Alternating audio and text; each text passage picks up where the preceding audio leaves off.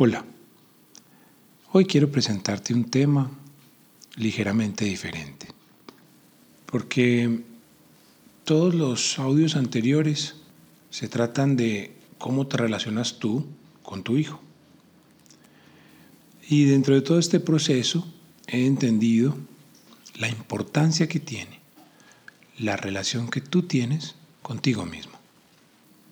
Se ha hablado siempre de la importancia que tiene en cada persona el desarrollo de su infancia temprana. Y resulta que en esa infancia temprana eh, se estructura lo que muchos llaman el niño interior. El niño interior es ese niño que fuiste entre los 0 y los 7 años, que cuando estaba niño aprendió cómo vivir. Entonces, para empezar, digamos que tu niño interior es el niño que tú fuiste entre los 0 y los 7 años, que recibió toda la información de sus padres y de su entorno para aprender cómo vivir. Y resulta que cuando fuiste niño, tuviste un montón de experiencias un montón de situaciones, viviste un montón de situaciones y de cada una de ellas hiciste una interpretación. Una interpretación que concluye en tu forma de ver la vida. Es decir, la forma como tú interpretaste las situaciones de niño hizo que estructuraras tu forma de ser. Y resulta que los comportamientos que tienes hoy dependen en gran parte de esas interpretaciones de niño. De esta manera, cuando, si cuando fuiste niño sentiste eh, una ausencia, por ejemplo, o en algún momento te sentiste desatendido, es muy posible que tu inconsciente haya registrado esa desatención y la haya totalizado, es decir, la haya puesto como una condición de tu vida. Y entonces tú sigues creciendo y esa sensación de desatención sigue anclada ahí en tu inconsciente.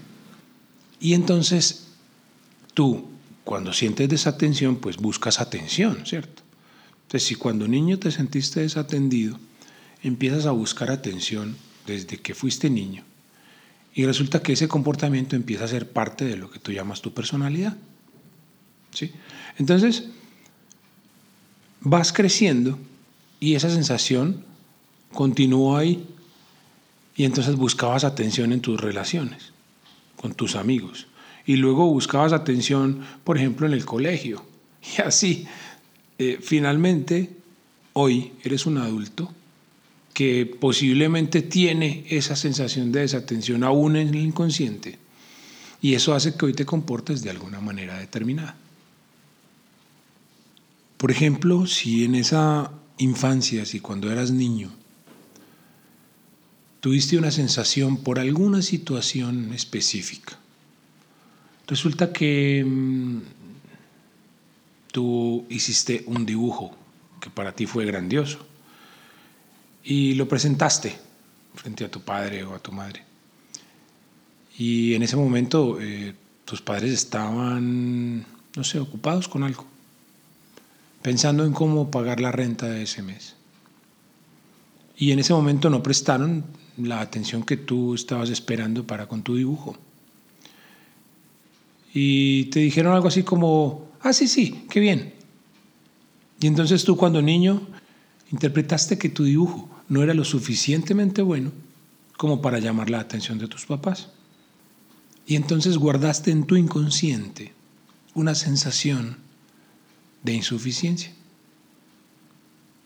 En ese momento tú, como niño, frente al mundo, frente a tu mundo, dijiste, lo que hice no fue suficiente. Y de pronto esa sensación se reforzó por una, dos, tres o varias experiencias posteriores en las cuales tuviste la misma sensación. Y entonces esa sensación, al igual que la sensación, por ejemplo, de esa desatención, continuaron mientras tú seguiste creciendo. Y es posible que hoy hagan parte de ese inconsciente que de alguna manera determina la forma en la que estás viviendo. Así que la invitación de hoy es a que pienses en ese niño, porque desde mi experiencia te quiero contar que ser consciente de ese niño que vive en mí ha permitido que entienda cómo fue ese niño y de esa manera entienda algunas cosas que he tenido que hacer consciente y que han permitido modificar mis comportamientos y me han ayudado un montón a tener más tranquilidad y más felicidad en el hoy. Y hoy entiendo que haber atendido a ese niño me ha permitido también entender a mi hija. Así que la invitación de hoy es a que conozcas a ese niño, a que lo reconozcas, porque finalmente es, es parte de ti. Te invito a que vayas atrás, a que vayas a tu pasado, que revises esa infancia que tuviste, esos 07 años. Revises cómo viviste esos siete años revises cómo fue la relación con tu papá, revises cómo fue la relación con tu mamá, cómo te sentiste en diferentes situaciones y conozcas esa parte de ti que vivió en aquel momento y que conoció en ese momento cómo se debía vivir. Te invito a que vayas allá y a que reconozcas esa parte de ti a que identifiques a ese niño, a que lo veas. Te habló Gabriel Ángel, un papá feliz. Si quieres más información como esta, te invito a que visites mi perfil en Instagram, arroba Ángel. Ahí encontrarás algunas inquietudes y planteamientos que te comparto desde la felicidad de ser papá.